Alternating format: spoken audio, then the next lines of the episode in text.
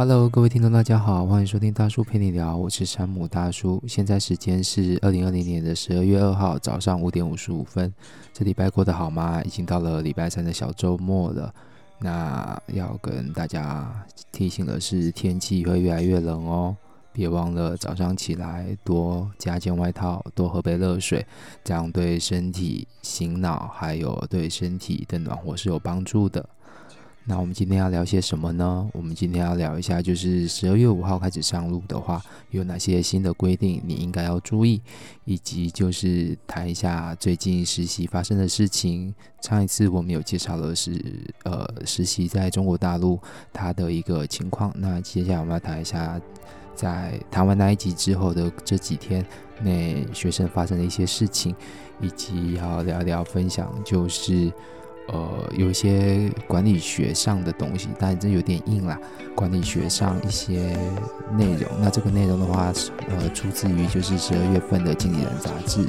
那我们不多说，节目就这样开始喽。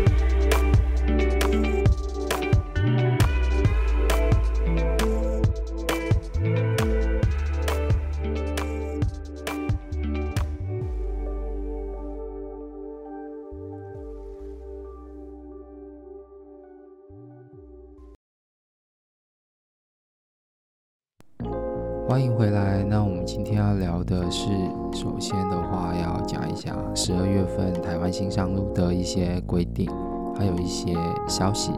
那这个的话是二零二零年十一月三十号巨亨网的陈舆情的一篇报道，它是一个时事话题，标题题目是八场，呃，八个场所没戴口罩将开罚，十二月新制防疫补助旅游，还有。那个交通新制要一次看齐。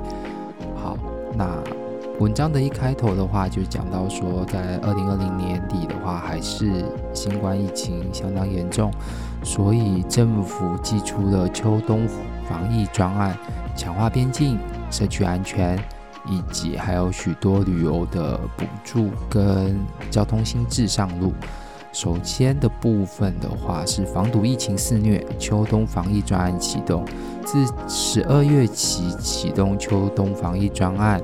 那有三个大措施改变，要实施到明年二月，所以要记住喽。这段时间是十二月、一月、二月这三个月要注意一下。首先第一个，不论国籍，所有入境我国机场或经我国转介旅客。需配合显示出三日内的核酸检测阴性报告，交通部将督导各航空公司确实把关。所以这时候你要坐飞机出国的、转机的都要有核酸检测。但是这其实有一个问题，就是啊，如果他转转转，就是一直在转机的那一种，那该怎么办呢？哦，这个我还蛮纳闷的。好，第二个的话，民众进进入这以下。八大场所等八大场所需要强制佩戴口罩，违反者可罚三千元以上一万五以下罚锾。记住了这八个地方，第一个是医疗照护，所以最常去，如果常去医院的，要注意一下，进去呃进出医院的话都要戴一下口罩哦。第二个的话是大众运输，所以坐公车、火车、高铁、捷运等等之类的都需要。第三个是生活消费，那这边的生活消费指的应该就是大卖场，所以只要进出大卖场的部分的话，可能都需要戴口罩。Maybe 可能像是全联、家乐福之类的，或者可能小到 Seven Eleven 全家。莱尔富等等之类的，可能需要还有学习教育。那这边的学习教育的话，指的就是学校喽，指的就是学校或者是补习班之类的。补习班之类的学习教育，只要是人多坐在一起学习的，可能都需要戴上口罩。观展观赛，观展观赛，这边的观展观赛的话，可能牵扯到是美术馆、博物馆之类的；观赛的话，可能就是相关的比赛。休闲娱乐的话，只偏向是在休闲娱乐偏向在哪里？演唱会的部分哦。宗教祭祀的话，则是在庙宇拜拜的部分，或者是教堂祈祷礼拜的部分。洽公的话，则是政府机关单位，政府机关单位。所以十二月开始这。八大场所，你记得一定要戴口罩哦，戴口罩才能出门，这样就好啦。第三个就是指挥中心严拟四大措施，加强采验，然后订定奖励指标，呼吁临床医师提高警觉，强化社区监控，疑似个案的话就要通报或转介，同时请地方政府持续监督管辖医院。好，这个是防疫的部分。要注意了，秋冬的话，除了新冠肺炎之外，那还有就是，呃，流感。其实流感的感冒症状跟新冠很像，很像，包括一般的感冒也是一样。所以要请你注意，只要你有感觉到就是有感冒症状的话，一定要干嘛？一定要戴起你的口罩，为了自己也为了他人的安全着想。所以，请你一定要多戴口罩，多喝热水。那有问题的话，还是要去就医看医生哦。接下来的部分是旅游的部分。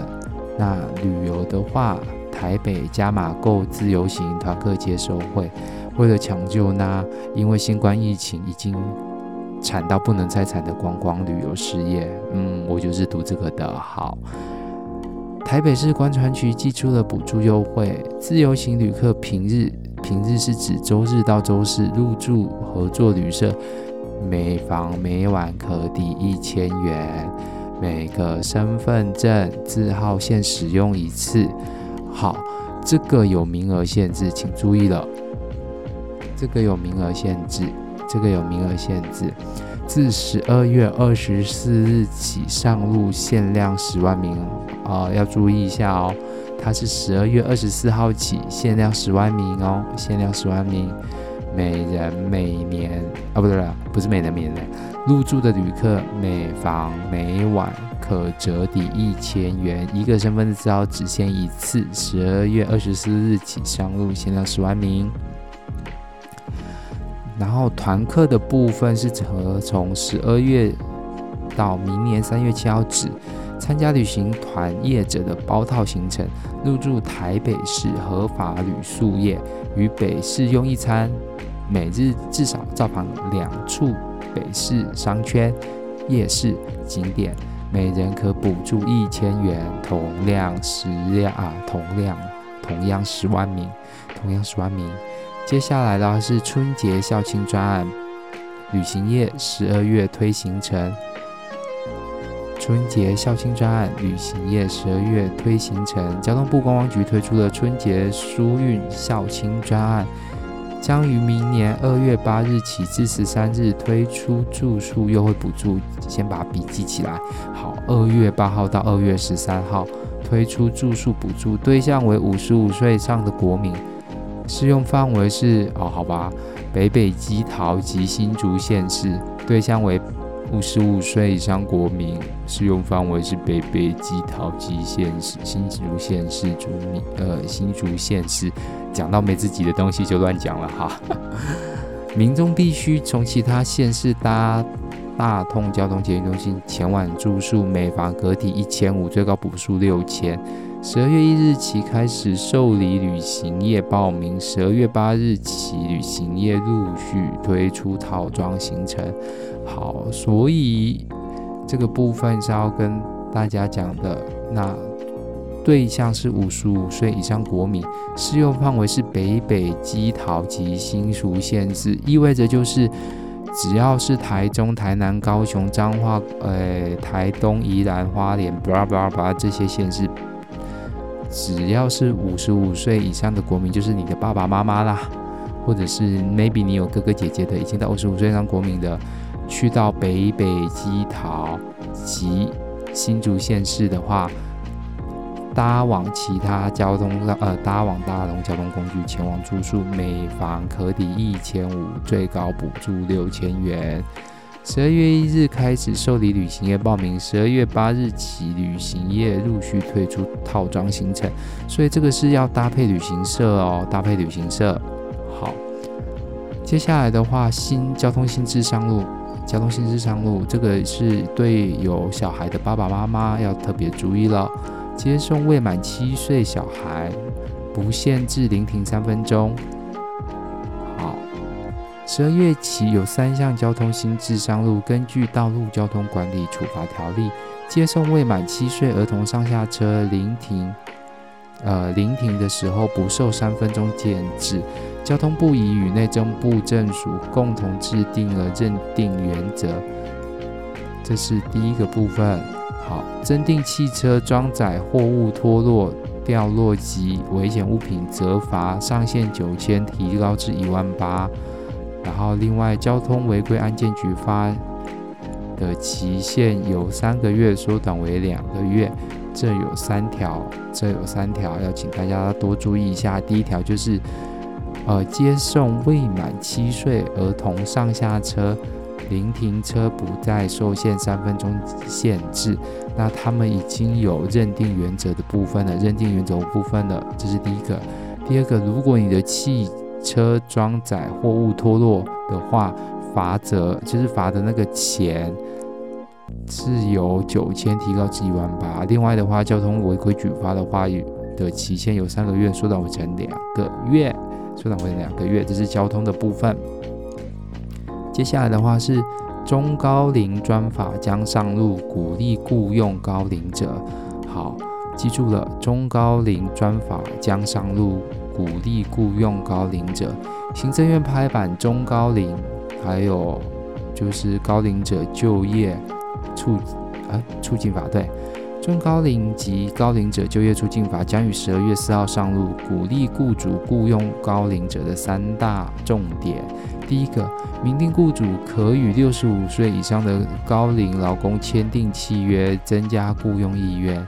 第二个，针对留用六十五岁高龄劳工，若雇主续用百分之三直达法定退休的六十五岁以上劳工，不低于原薪资续聘六个月以上，雇主在前六个月每人每月可获得一点三万元的补助。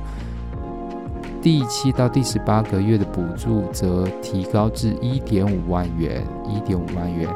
明文规定哦，明文规范，雇主不得要求或呃不得要求或受雇的中高龄者或高龄者直接或间接差别待遇，违者可处三十至一百五十万元，一百五十万元。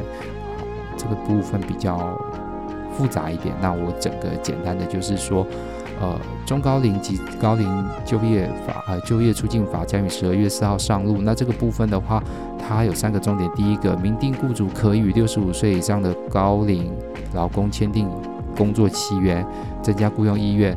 那如果就是针对留用六十五岁高龄以上的雇主续用百分之三十以上的六十五岁以上劳工的话，而且你的薪水，而且你的薪水不低于原聘续聘六个月以上的话。雇主可以在前六个月每人获得，记住是雇主哦，雇主前六个月每个月可获得每人一点三万元的补助，那七到十八个月的话则补提高到一点五万元，一点五万元。那明文规定的话，雇主不得就是有差别待遇，那如果发现有差别待遇的话，则是要罚三十到一百五十万元的罚款。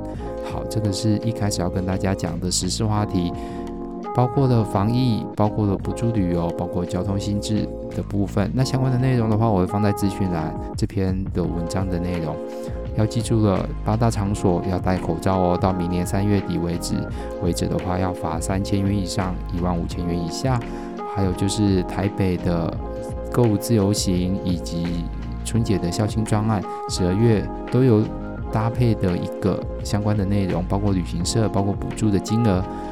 以及就是交通的部分，交通的部分的话，要记住了三个以上的新制上路了，就是接送七岁以下的儿童不受三分钟的聆听限制，汽车装载那个货物脱落、掉落以及危险物品，只要罚就是变成一万八喽，变成一万八。那另外交通违规举事呃举发的案件的时间期限从三个月缩短成两个月。最后一个只是中高龄专法的一个上路鼓励雇佣高龄者，那相关的一个规定跟内容的话，呃，这篇文章我会放在资讯栏。好，那我们先休息一下，等一下再分享一下，就是有关于学生实习的一个状况，学生实习的一个状况以及我的感想心得。那我们先休息一下喽。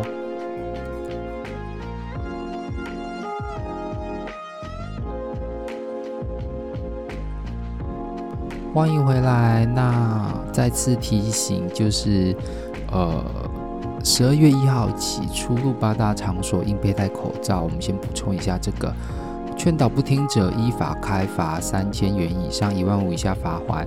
这边的医疗照护指的是医疗诊所、照护中心等。大众运输的话，就是公车、客运、捷运跟铁路。那生活消费的话是百货商场、展场，还有超级市场等等哦。包括传统的超级市场，也许都要戴口罩喽。学习教育的部分是图书馆、训练班、K 书中心等等。观展，呃，观展观赛的话是电影院，也要戴口罩。音乐厅、体育馆、宗教祭祀的话就是寺庙、教会礼拜等等。休闲娱乐的话就是 KTV、俱乐部、酒吧、舞厅。洽公的话。哦，洽公的话都要带，包括银行、邮局、各政府机关都要带。好，别忘了哦，不要跟自己的荷荷包过不去。对，那接下来的部分是要跟大家分享一下，就是在前三天吧，应该算是前两天吧。呃，上一次有跟大家分享过，就是呃，实习在中国的这个高校的部分，其实是一个必要，而且是。应该说它是一个必要啦，对，必要的学分也是学生必须要去做的，不管是院上安排或者是自己寻找，最后就是要再回来的时候拿到雇主的一个实习证，就是要有一个实习证明，然后拿一个实习分数这样子。重点可能还要写一下，就是实习报告，你这个实习的心得跟内容是什么？好，那我。负责的学生九位的话，到现在为止大概已经差不多实习将近快满三个月，因为他们是九月去的，对，那现在的话就是十二月的九十十一，对，那三个月的左右的时间，三个月左右的时间，那在前两天晚上就是有一个女生，有一个女学生，就是同学啦，她就是传简讯给我，就说她。现在的脚上就是小腿跟大腿上有静脉曲张的一个现象，虽然不是很严重，但是他觉得越来越大片，然后呃觉得不适应，想要呃想要问我的意见看怎么办。那我也想说，嗯，在酒店工作，只要你是站着工作的，哪怕是就是老师。护士或是酒店或者是一般的服务人员，如果要一直这样的工作的话，基本上都会出现静脉曲张的这种小小的病症。我说的它是一个病症哦，对，那它这个病症的话，如果就是有一点不可逆，有一点不可逆，因此就是只能去预防跟维持现状。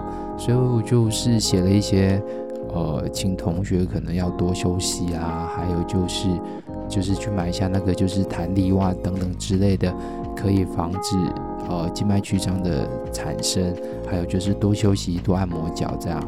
那学生其实对于这个回答不是很满意，原因是因为他觉得他不知道这个是什么东西，然后以及他越来越多的产的产生，让他觉得心生恐惧。当然我也有先安抚他，所以这个。其实，在任何的，就是比较久站或走动的工作上，其实都会有，对，都会有。嗯，那不不过他最后的一个反馈回来，就是他就觉得说，所有的酒店的主管啊，或者老师们都要跟他们讲说，就要这个是一个很正常的现象，然后请他们要多担待、多留任，就算他们想要调离岗位。调离离开这个原本就是不想要再做原本实习的这个职位的时候，这个职位的时候，然后他们都被压下来，然后他可能就是情绪大爆发了吧？我觉得，他说从第一个月到了，因为他在西餐厅，他就在餐饮部啦，在西餐餐饮部的部分，第一个月就是脚趾头开始就有可能就是淤血啊，然后到现在没有好，那以及就是到现在三个月了，就是又静脉曲张的，他觉得主要就是在说他已经跟领导房就是。呃，这个是事情，他都可以自己承受下来了。可是他觉得他现在忍不住了，他想要换单位，他想要换不用久站跟长久长走的一个工作。好，我们要先说明一下，就是学校安排学生去实习，其实也是要对学生有安全上的责任，安全上的责任。哪怕是现在在实习单位，那学生出的问题，其实也是学校要负责。对，当然实习单位也要负责，但是实习单位会帮学生买额外的意外险，但是整体的最终的负责人还是学校，还是学校。所以这时候轮到我在处理这件事情的时候，其实我蛮就是其实还蛮体谅同学的，因为他们都是大学毕呃，应该是说就是高中考上了之后，然后就是。除非你就去有在外面做兼职打工，不然的话基本上没有什么样的一个工作经验。那第一次实习就要实习六个月，然后要面对西餐厅这么大的一个工作量，对他们来讲可能是一种冲击，对一种没有说文化上的冲击也不是，是一种就是呃认识社会的一种冲击吧。包括说要劳力，劳力，对，真正说劳力啦。然后有一点点劳心的状况，那造成他身体上的一个不适。那后续的话，其实学生打了呃打了蛮多回馈我的讯息。问题是，我真的有一点看不懂。他好像是呃学生有点生气，在说老师们或者是呃主管们就只会叫就是叫我们多忍耐一点，但是却没有想到就是整的实际的方法。我知道。所以我最后就问他了一件事情，就是，所以同学，你现在想要做什么？就是你要的目的是，你希望我们帮你换，就是调离职位呢，还是说你想要多休息呢？还是你有什么样其他的需求？你可以确定一点吗？因为如果说就是我这样才能帮你跟酒店的人力资源部讲，还有跟学校做反映这件事情。那在讲这些的时候，他就。我就跟他讲说，呃，他说他想要换岗位，他不想要在久站跟久坐的，呃，就是久站跟常走动的一个岗位，他想要换。我说换岗位的话有几个要件，第一点就是，呃，我们会把这个事情跟人力资源部讲，也会跟酒店，呃，就是跟学校讲。那酒店要怎么处理，我们没有办法管，我们没有办法干预酒店的部分。你要调去哪个职位？酒店有没有缺？然后他的上班性质什么什么的之类的，我们没有办法管。第二点就是院上有规定，学校规定是说，如果学生你真的要换岗位，你必须要开出医生证明说，说证明你现在的状况其实无法，就是无法再持续做这个工作，或者是说做这个工作之后，这个病因会因此而加重，因此你必须要换工作。OK，那第三点就是我们管不到人力资源部什么时候要找你，就是找你约谈，然后包括说询问你的需求以及调岗的这件事情，学校是不会知道的，也不会知道你会去哪个部门，因为学生，我这时候就是感受到了学生有一件事情，就是他想要去像其他有的同学，他可能就是去了可能客服部，或者是说可能去财务部这样子，那。客服部的话就是整天坐着，也没有说要整天坐着，但是就是要坐着，然后电话就是要一直有人接这样，然后要必须要有夜班。对，虽然不用很累很辛苦，虽然虽然不是说真的体力上的劳累，但是劳心的部分比较重，而且会比较紧张。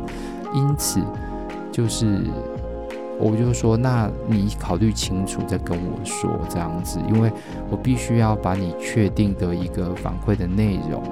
给到了人力资源部，给到了学校，让他们知道有这件事情的发生。因为我是负责的指导老师，所以我必须要做这件事情。那把这些要求跟条件讲完之后，学生都说他这两天休假，他去医院检查，然后看后续的结果怎么样，再来做学生。说好，那我们就敬请期待这件事情后续的发展吧。过往的学生如果说在实习的过程当中遭遇到不呃身体上的不适，基本上都会做，都会跟指导老师做反馈，这个是很正常的一件事情。那不管是现在或者是以后，你真的实际工作的时候，其实也会遇到一些你可能会造成你身体伤害上的事情，但这个东西必须要自己去克服，不然你就是不要来做这份工作。嗯，对，这个是我的认知，就是 你可你有决定权去换掉你的工作，但是因为学生实习的部分，他的权利就会比较小。原因的原因是因为不可能让实习生随意乱换公司岗位工作，不然公司会乱掉，学校也会乱掉。对，所以不会随意，不会随意的更换。那除非真的是身体不适，或是真的心里已经呃承受不了了这个事实，那才会做一个更换的动作，才会做一个更换的动作。所以我们就敬请期待后续的发展喽。我不知道它后续会怎么样，maybe 就没了吧，maybe 就没了吧。啊，已经讲完就已经二十几分钟了。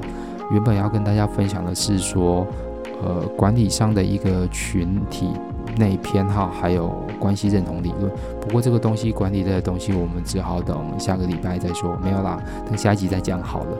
那我们今天就这样喽。记住了，心智上路的部分，不要跟自己的荷包过不去。还有就是，敬请期待实习的后续发展吧，那我们下次见喽，拜拜。